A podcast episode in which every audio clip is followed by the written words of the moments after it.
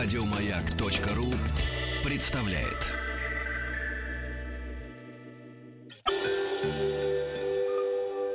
Москва слезам поверит.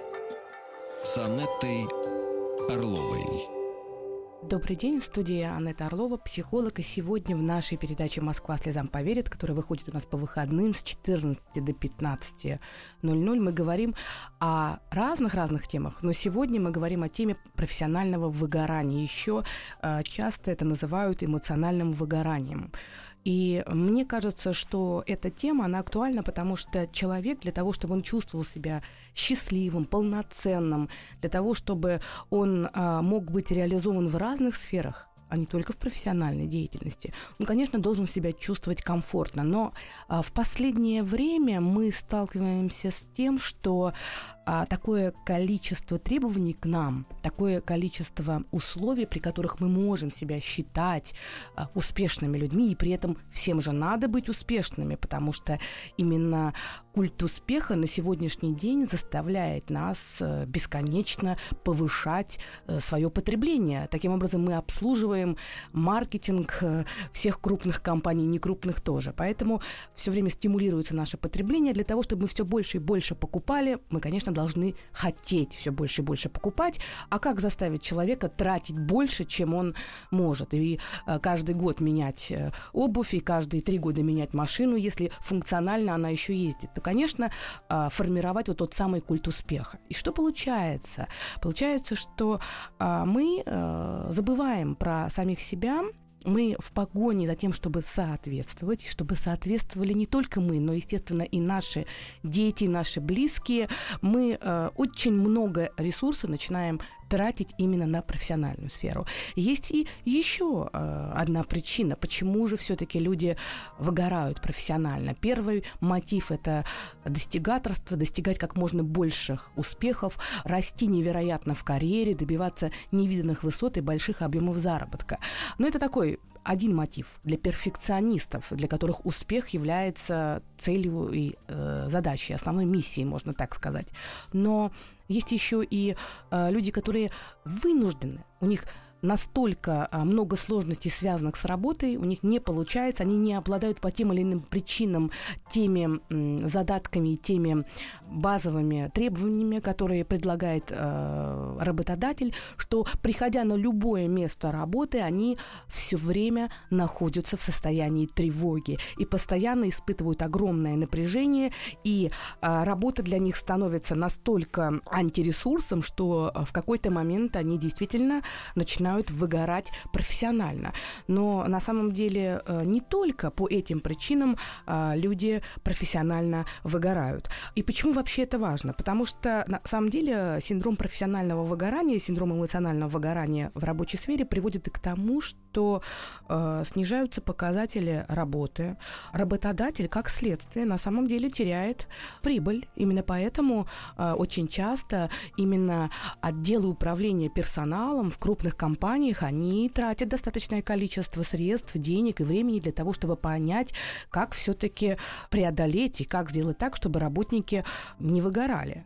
Как вообще понять, что начинается синдром выгорания у меня? Потому что ведь частенько так бывает, что мы ощущаю какой-то дискомфорт, ощущаю какие-то неприятные симптомы, мы стараемся об этом не думать, куда-то это вытесняем, и только лишь э, еще больше пытаемся взять себя в кулак, взять себя в руки, собрать всю волю и, там, и так далее, и работать. На самом деле первые симптомы, которые сигнализируют нам о том, что что-то идет не так, и возможно, возможно, это выгорание, это первый базовый симптом, который очень часто мы называем просто ленью, а, потому что, ну, это так общепринятый такой подход, когда у человека снижается, снижается мотивация к работе, когда он не хочет вставать с утра, и именно с утра у него огромная сонливость, он не хочет идти туда, куда он идет, он не хочет заниматься тем, что он делает.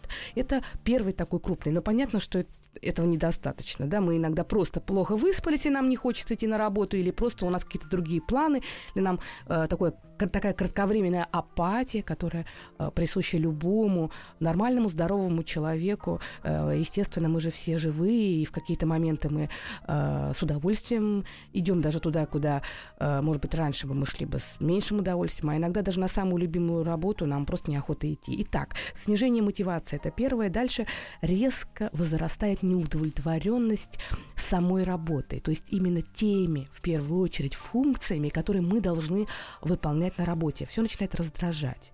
Третий важный фактор. Мы начинаем замечать, что у нас ухудшилась память, мы много что забываем, и у нас много достаточно ошибок. И когда мы пытаемся концентрироваться на рабочем процессе, у нас почему-то не очень получается. И еще один важный момент. Э, начинается некое внутреннее раздражение. Некое внутреннее раздражение, которое мы пытаемся поначалу сдерживать, но в какой-то момент нам очень сложно сдерживать его именно непосредственно с людьми. Но понятно, что раздражение чаще всего как раз и выражается в процессе контакта. То есть нам сложно, и мы можем раздражаться как на коллег. Ну, сначала, естественно, самый безопасный вариант – раздражаться на коллег. Дальше это раздражение уже разрастается, и очень часто мы можем даже срываться, в том числе и на клиентов. И это, надо сказать, э, такая уже большая проблема. Естественно, опять же, увеличивается количество конфликтных ситуаций. То есть мы становимся на работе более чувствительны, обижаемся, мы замечаем все плохое, концентрируемся на негативе и часто заводимся с полоборота. Потом можем жалеть. Если это такие самые главные такие симптомы, и, конечно, важный момент, что постоянное чувство усталости. На этой почве, на этой почве есть четкие физиологические такие признаки. Опять же, усталость, чувство внутреннего истощения, опять же, я уже сказала, обидчивость, и ко всем внешним изменениям так э, резкая реакция, могут возникать частые головные боли. Может даже быть набор веса, а может быть и потеря веса. И самый главный, мне кажется, показатель – это плохой сон. То есть, приходя домой, человек засыпает и где-то, во-первых, долго не может уснуть, во-вторых, вполне вероятно, что может заснуть быстро от усталости, через полтора часа проснуться, и он уже потом какое-то время не может э, спать. Ощущение постоянной скуки, какое-то ощущение, что вся жизнь – это работа. И по поводу своей работы начинается чувство вины, чувство невостребованности. Э, иногда кажется, что тебя хотят подсидеть, и уже начинаешь так, ну, подозревать, что что-то все не, не так, не так, как хотелось бы. Вот это такие основные такие моменты. На самом деле выгорание это серьезная вещь, потому что если ничего не делать, то это может привести к очень серьезным последствиям именно в здоровье, в, том, в первую очередь в психическом здоровье и физическом тоже. Это такое устойчивое состояние. Устойчивое состояние, которое требует от человека внимания к этому состоянию, преодолению и поддержки. Но мы часто обесцениваем. Мы считаем, ну что это такое, что это за выгорание? Ну, я просто немножко устал. На самом деле жертвой э, выгорания может стать совершенно любой работник, у которого достаточно большое количество стрессоров. Но все-таки есть определенные черты человека, которые чаще приводят к выгоранию, и э, работы, то есть такие работы, которые тоже, опять же, чаще приводят к выгоранию. И надо сказать, что, конечно, э, люди э, больше склонны к выгоранию, это люди более чувствительные, это люди, которые такие тревожные, которые реагируют на э, самые такие мелочи. Это такие эмоциональные. И надо сказать, что такие люди, конечно, на все нюансы обращающие внимание, они, к сожалению, все подмечают и очень быстро могут катастрофицировать все это. И выгорание у них э, на самом деле э, происходит чаще. Но если говорить про профессии, да, наверное, это тоже важно. Есть такие профессии, которые по а, структуре своей деятельности, по особенности функционирования, они все-таки больше э, могут вредить людям и в большей степени могут вызывать вот это выгорание. То есть э, в первую очередь, конечно, социальные работники. Социальные работники, врачи, адвокаты, то есть все э, люди, которые работают в помогающих профессиях, психологи в том числе.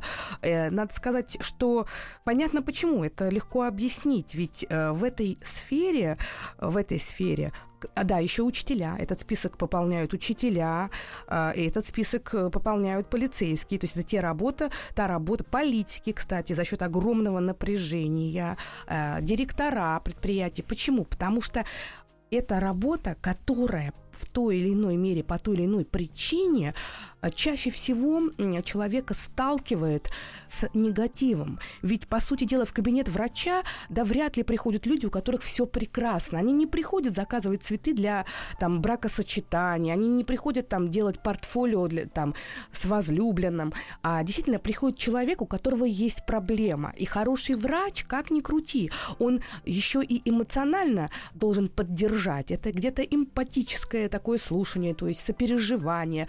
Это ответственность, которую берет врач за каждого человека, если хороший врач, который заходит в этот кабинет. И вот эта ответственность, это на самом деле огромная нагрузка, потому что очень часто мы воспринимаем работу функционально. Ну что здесь такого? Пришел, там тебе выписали лекарства, и ты ушел. Но если каждый раз, заходя в кабинет к врачу, человек, приходящий, приносит свою сложность, свою трудность, и тем более нездоровье, э, это в той или иной мере все равно очень э, влияет на человека, который работает. И как бы он не был бы в роли врача, как бы он не пытался бы э, защитить себя, очень часто врачи как раз и компенсируют, прячутся от этого синдрома выгорания в виде такого цинизма. Кстати, цинизм иногда это и тоже признак профессионального выгорания врача. Сейчас мы ненадолго прервемся и продолжим. Москва слезам поверит. Добрый день, в студии Анетта Орлова, психолог, и сегодня в нашей передаче «Москва слезам поверит» мы говорим о синдроме профессионального выгорания, о том, как понять, что у тебя такой синдром, и что можно сделать для того, чтобы в первую очередь, наверное, обезопаситься. Надо сказать, что сложнее всего считается одна из самых трудных врачебных профессий, и там быстрее происходит выгорание. Это профессия онколога и профессия психиатра.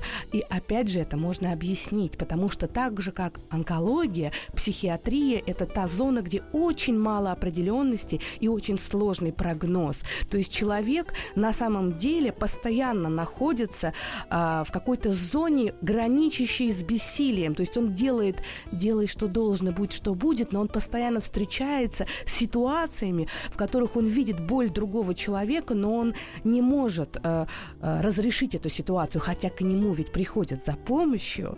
И вот эта э, сложность взаимоотношений, там, где рядом зона негатива, конечно, придает э, очень часто и работе проблемность.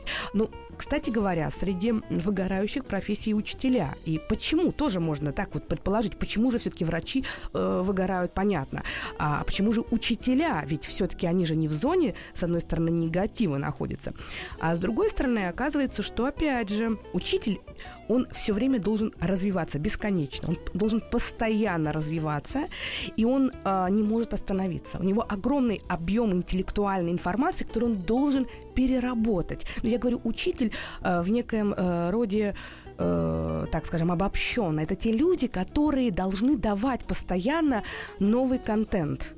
А, это люди, которые должны постоянно что-то новое создавать и э, учить или там просвещать. То есть получается, для того, чтобы держаться на уровне и не снижать свою планку, такой человек должен постоянно развиваться. Оказывается, постоянное развитие, когда нет времени для того, чтобы отпустить свою голову и немножко просто отдохнуть, э, Оказывается, это, это насилие над психикой, потому что периодически наша психика должна входить в состояние такое, ну, буквально почти трансовое, отдыхать. А если человек постоянно должен обрабатывать новые массивы информации, конечно, ему сложно. Дальше, опять же, про учителя, если говорить, это эмоционально насыщенные контакты. Это постоянная ответственность за твоих подопечных, за их успехи, то есть такая дополнительная ответственность.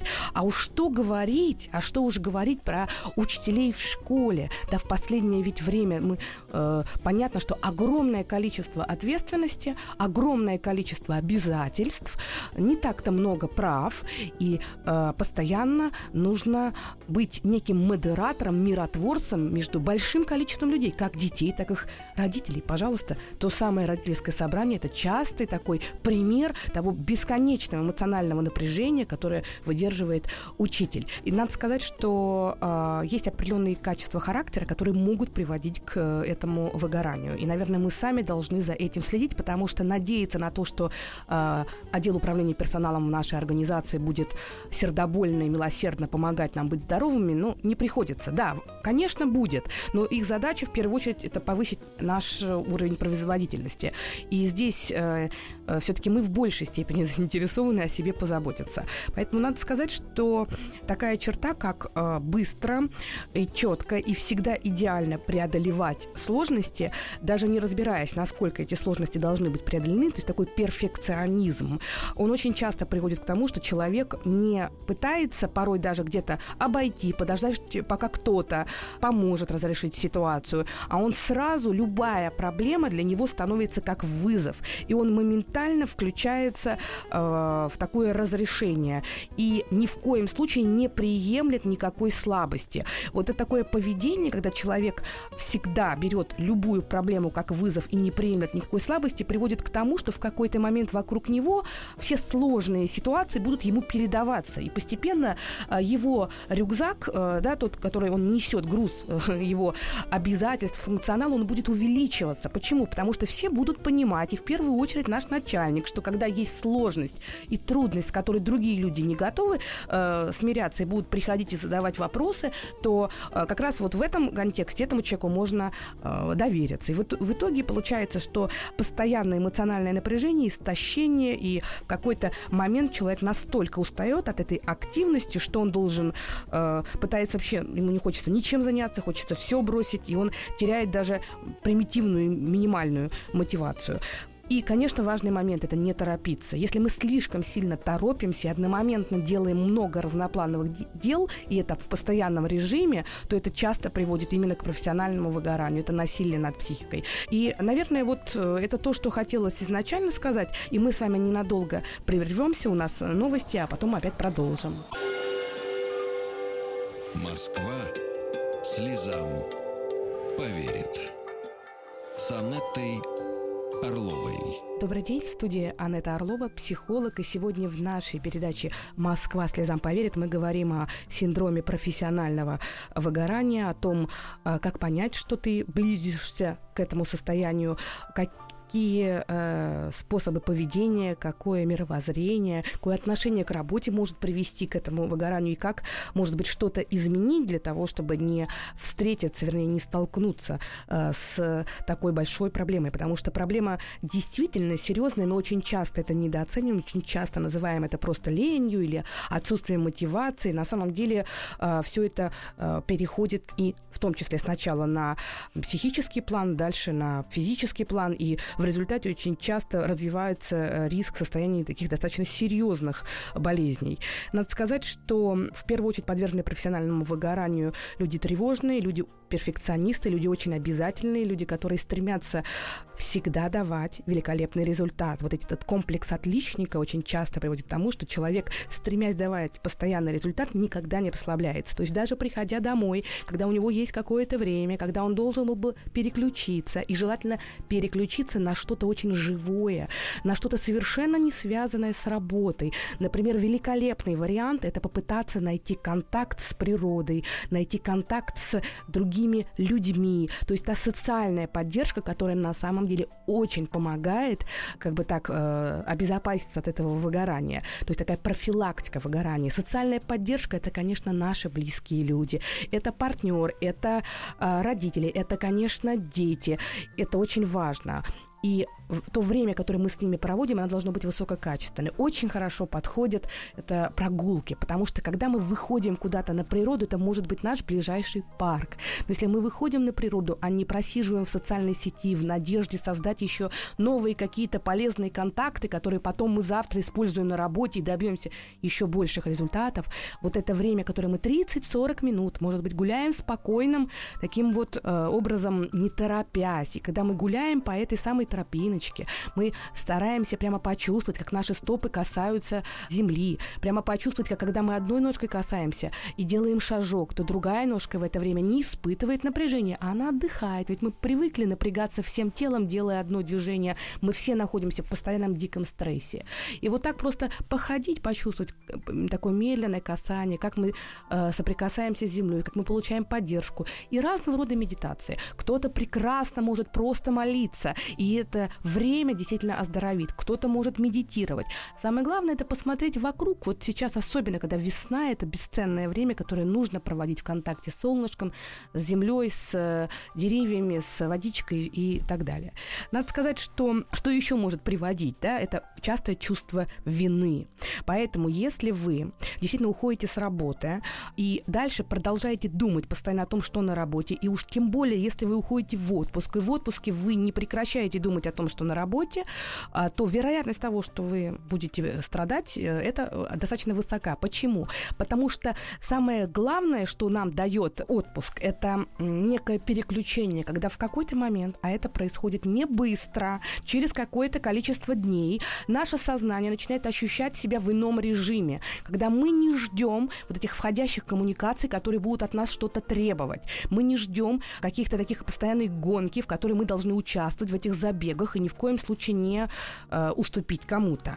Поэтому вот если мы едем в отпуск, то здесь очень желательно попытаться снизить количество э, контактов с работой. Если есть возможность вообще исключить, это э, прекрасно. К сожалению, далеко не всегда это представляется возможным. В течение э, рабочей недели, да, если мы не говорим про отпуск, выходные дни, надо постараться хотя бы на несколько часов выходить из этого пространства, не думать совершенно. Кто-то может активным отдыхом, для кого-то спорт. Кстати говоря, спорт очень способствует и помогает. Во-первых, скинуть лишнее напряжение, во-вторых, во время спортивных занятий идет выработка эндорфинов, в-третьих, когда мы заботимся о своем теле, тело как будто бы ощущает поддержку нашу, мы, и мы начинаем даже на многие вещи реагировать по-другому.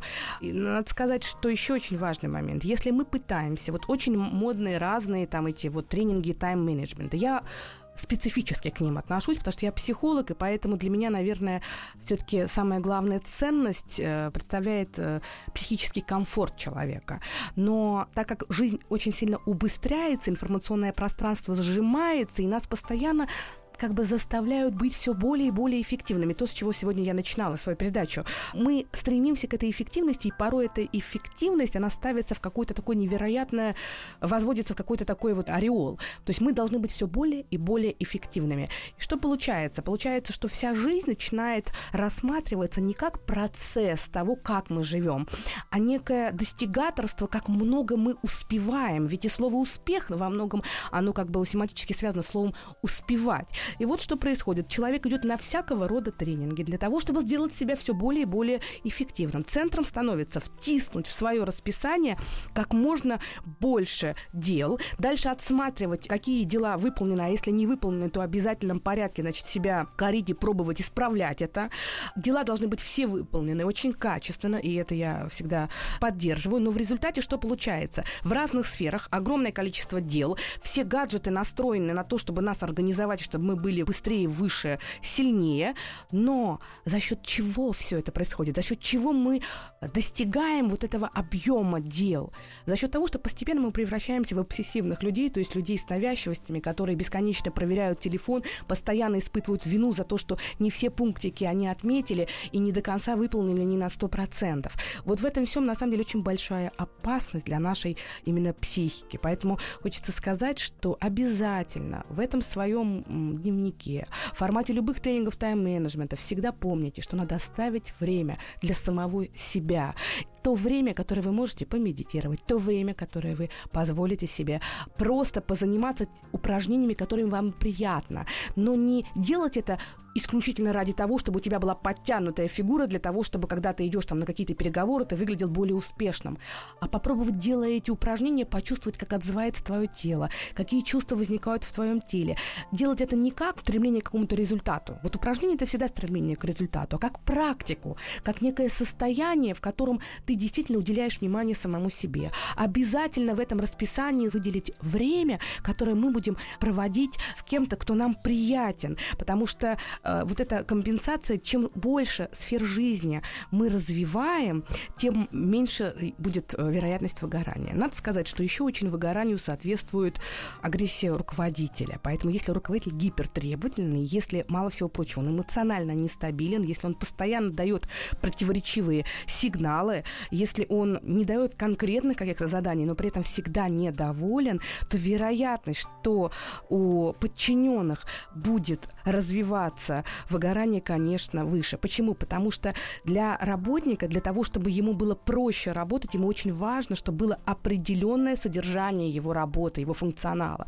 Если это содержание трудно измеримое, конечно, это уже, уже, уже сложнее. Если мы говорим про работу, которая требует исключительной продуктивности, ну, например, даже вот тот же оператор скорой помощи, представляете, какая это психическая нагрузка. То есть здесь должна быть абсолютно исключительная продуктивность, и тут э, никакой личностный фактор, никакой человеческий фактор не может играть речи. Да? Поэтому такая повышенная ответственность. Опять же, здесь тоже обязательно человек должен продумать о том, каким образом он будет компенсироваться, где он может, какое время он может, сколько он может работать, а сколько ему нужно отдыхать. Надо сказать, что есть еще такой важный момент. Если человеку не нравится та работа, которую он выполняет, например, он считает, что он достоин большего, но в силу, например, заработной платы ему платят хорошо, он держится за эту работу. Очень часто э, такая инструментальная мотивация, то есть не та мотивация, когда человек делает то, что ему очень нравится. Да, приходится много работать, да, приходится там осваивать огромные объемы там информации, приходится все время учиться, все время развиваться, все время, но ты любишь свою работу, и то, что ты делаешь, те плоды своего труда, они для тебя являются очень ценными. Тогда даже та усталость, даже то напряжение, которое есть, оно э, во многом компенсируется вот этими бонусами. А если напряжение высокое, но к конечному результату ты не имеешь отношения, то есть ты находишься где-нибудь там в бесконечной обработке огромного количества массива документов, а хвалят, конечно, sales отдел, то есть отдел продаж, потому что sales отдел приносит деньги, а те, кто работают в бэк-офисе, они вроде бы как вот нахлебники, им надо просто платить зарплату.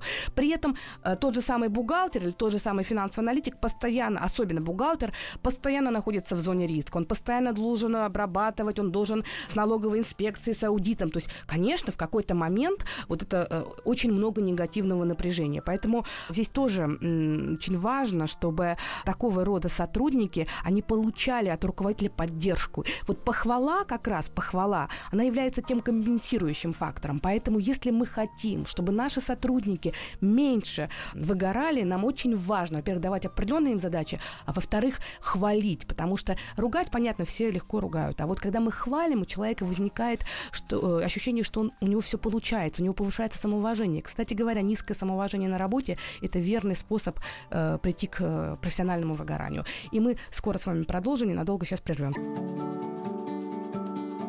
Москва слезам поверит с Анеттой Орловой. Добрый день, в студии Анетта Орлова, психолог. И сегодня в нашей передаче «Москва слезам поверит» мы говорим о профессиональном выгорании, о том, как оно может сформироваться, какие профессии э, находятся в зоне риска и что делать, каким образом компенсироваться, чтобы не пришло это вот такое страшное явление, как профессиональное выгорание. Как уже я говорила, в первую очередь очень важно для того, чтобы корректировать свое психическое состояние, психоэмоциональное состояние, очень важно э, иметь э, возможности и ресурсы для переключения. Поэтому, если мы ставим себе задачей, целью и всем центром своего существования становится только работа, то вероятность того, что мы будем очень переживать за все нюансы на этой работе, гораздо выше. Поэтому нам обязательно нужно выделить еще сферы жизни, которые для нас очень значимы. Это, конечно, в первую очередь, это семья, это, это отношения с партнером, это дети, но плюс ко всему этому важно друзья, потому что наличие друзей, людей, с которыми можно вместе посмеяться, с людьми, которыми можно можно обсудить фильм, с людьми, с которыми можно посплетничать, но желательно позитивно посплетничать, а, те люди, которые тебя выслушают, те люди, которым ты можешь испытать эмпатию, то есть сочувствие. Вот это дружеское общение на самом деле является психотерапевтическим. Ну, желательно, а, чтобы хотя бы раз в неделю встречаться и, и 2-3 часа, но проводить с друзьями. Я не имею в виду, что нужно обязательно проводить их с друзьями уже лежа под столом. Я говорю даже про такое здоровое общение с друзьями, но э, надо сказать, что вот это общение с людьми, которые к тебе хорошо относятся, к которым ты хорошо относишься и с которыми не надо говорить о работе, это очень позитивно. Дальше очень важный момент – это некая самореализация, сфера твоей личной самореализации, которая не связана с работой. И здесь, конечно, прекрасный вариант – это любого рода физические нагрузки, любого рода исследовательские моменты, то, что тебе интересно, заниматься тем, что тебе нравится. Ведь это слово «хобби» или слово там «досуг», особенно «хобби», на самом деле вот эта увлеченность чем-то, кроме работы, дает нам ощущение такой полноценности жизни. Еще очень важный момент – это, конечно, отдыхать, иметь время просто для того, чтобы ни о чем не думать. То время, которое посвящено себе. Даже буквально по 15 минут, 2-3 раза в день, когда мы пытаемся от всего отвлечься и сделать, допустим, такие релаксационные физические упражнения, то есть расслабляющие упражнения, сделать дыхательные упражнения, которые, например, успокаивают, снижение возбуждения происходит. Это тоже очень полезно. И надо сказать, что буквально два раза в день да, сесть, расслабиться, постепенно там, 5 минут на это тратится, а потом просто про себя проговорить какие-то приятные для себя вещи, успокоиться, почувствовать себя так. Вот таких медитаций очень много, можно всегда посмотреть в сети. Я у себя на страничке ВКонтакте и в Инстаграме выкладываю. И получается так, что эти 15 минут порой способны наполнить нас ресурсом, потому что как только мы перестаем вот этот бег мыслей, хаос мыслей, мы начинаем накапливать этот самый ресурс. Важный момент еще, конечно, это а, обязательно пробовать вообще в принципе, да, переключаться. И чем больше мы переключаемся, тем а, больше у нас получается ресурса. Если мы говорим про рабочее пространство, постараться минимально конфликтовать. Потому что если мы все время стремимся заметить за своими коллегами какие-то недостатки и пытаемся это показать, каким-то образом продемонстрировать, то вероятность того, что и к нам будут также относиться, она высока. Чем выше конфликтность на работе, чем выше противостояние на работе, тем быстрее будем приходить к синдрому выгорания. Поэтому, насколько возможно, с одной стороны, интегрироваться в рабочий процесс, понятно, что автономия в работе это не очень хорошо, но с другой стороны, не вовлекаться ни в какие войны оппозиционные, которые происходят на работе. Постараться максимально от этого вот быть подальше. Важный момент – не ненавидеть своего начальника, потому что если мы начинаем обесценивать своего начальника, подмечаем все их недостатки, подмечаем все их слабости и начинаем внутри себя раздувать все это, то происходит такой внутренний комок, начинает нарастать напряжение. Мы замечаем все то, что плохое, мы совершенно ничего не замечаем другого, в результате он начинает нас раздражать. Как следствие у нас меняется мимика, у нас меняется тон голоса в контакте с этим человеком, у нас даже движения меняются, и в какой-то момент этот человек начинает ощущать, что мы-то его не очень сильно любим. И вот это ощущение, тот посыл энергетический, который от нас идет, он приводит к тому, что э, начальник начинает раздражаться. А что делает начальник, который он начинает, когда он начинает раздражаться и дискомфортно себя чувствовать рядом с нами? Он, нач... он пытается и нам испортить настроение, потому что ему хочется подальше от нас быть. И вряд ли в так, при таком раскладе будет повышение, вряд ли при таком раскладе будет повышенное уважение, и уж точно вряд ли будет прибавка к жалованию. Поэтому не участвуйте лучше в разговорах, когда про кого-то что-то говорят плохое. Постарайтесь отделиться от тех людей, которые вирусно говорят о негативе на работе. Потому что чем больше рядом с тобой говорят о негативе, чем больше рядом с тобой обесценивают твою работу, начальника, зарплату, перспективы, тем сложнее там работать. И я хочу сказать, что есть определенный тип работников, которые сами-то профессионально не выгорят никогда, но при этом они бесконечно говорят что-то негативное про работу, и в результате люди, которые рядом с ними такие более психоэмоционально чувствительные, они не выдерживают и увольняются, или их увольняют, потому что у них теряется мотивация. Поэтому мне кажется, что это важный момент. В обязательном порядке на работе все-таки внутренне настраиваться на позитив. Если ты ощущаешь, что действительно все плохо, вот и не получается. Все те советы, которые даются, вообще все это не про тебя, не про ту работу, не про то, что ты делаешь. Тогда имеет смысл задуматься, а готов ли я всем жертвовать? Готов ли я жертвовать ради там зарплаты и при этом изо дня в день проживать свою жизнь не так, как ты хочешь? может быть, здесь имеет смысл уже как бы достаточно глубоко исследовать, что с тобой происходит и чем бы ты по-настоящему хотела или хотела заниматься. Ну и хочется э, дать э, хотя бы одно упражнение. Я понимаю, что в аудиальном формате это сложнее, но все-таки дам э, для не- некого расслабления. Сделать э, глубокий вдох, задержать дыхание 5-6 секунд, напрячь э, мышцы тела, насколько получается, а затем медленный выдох и вместе с расслаблением тела, то есть медленный выход и расслабление всех мышц.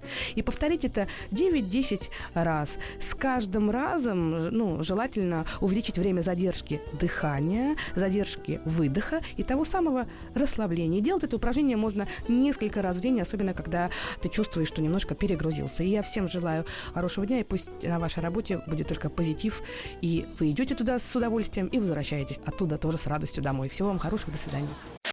Еще больше подкастов на радиомаяк.ру.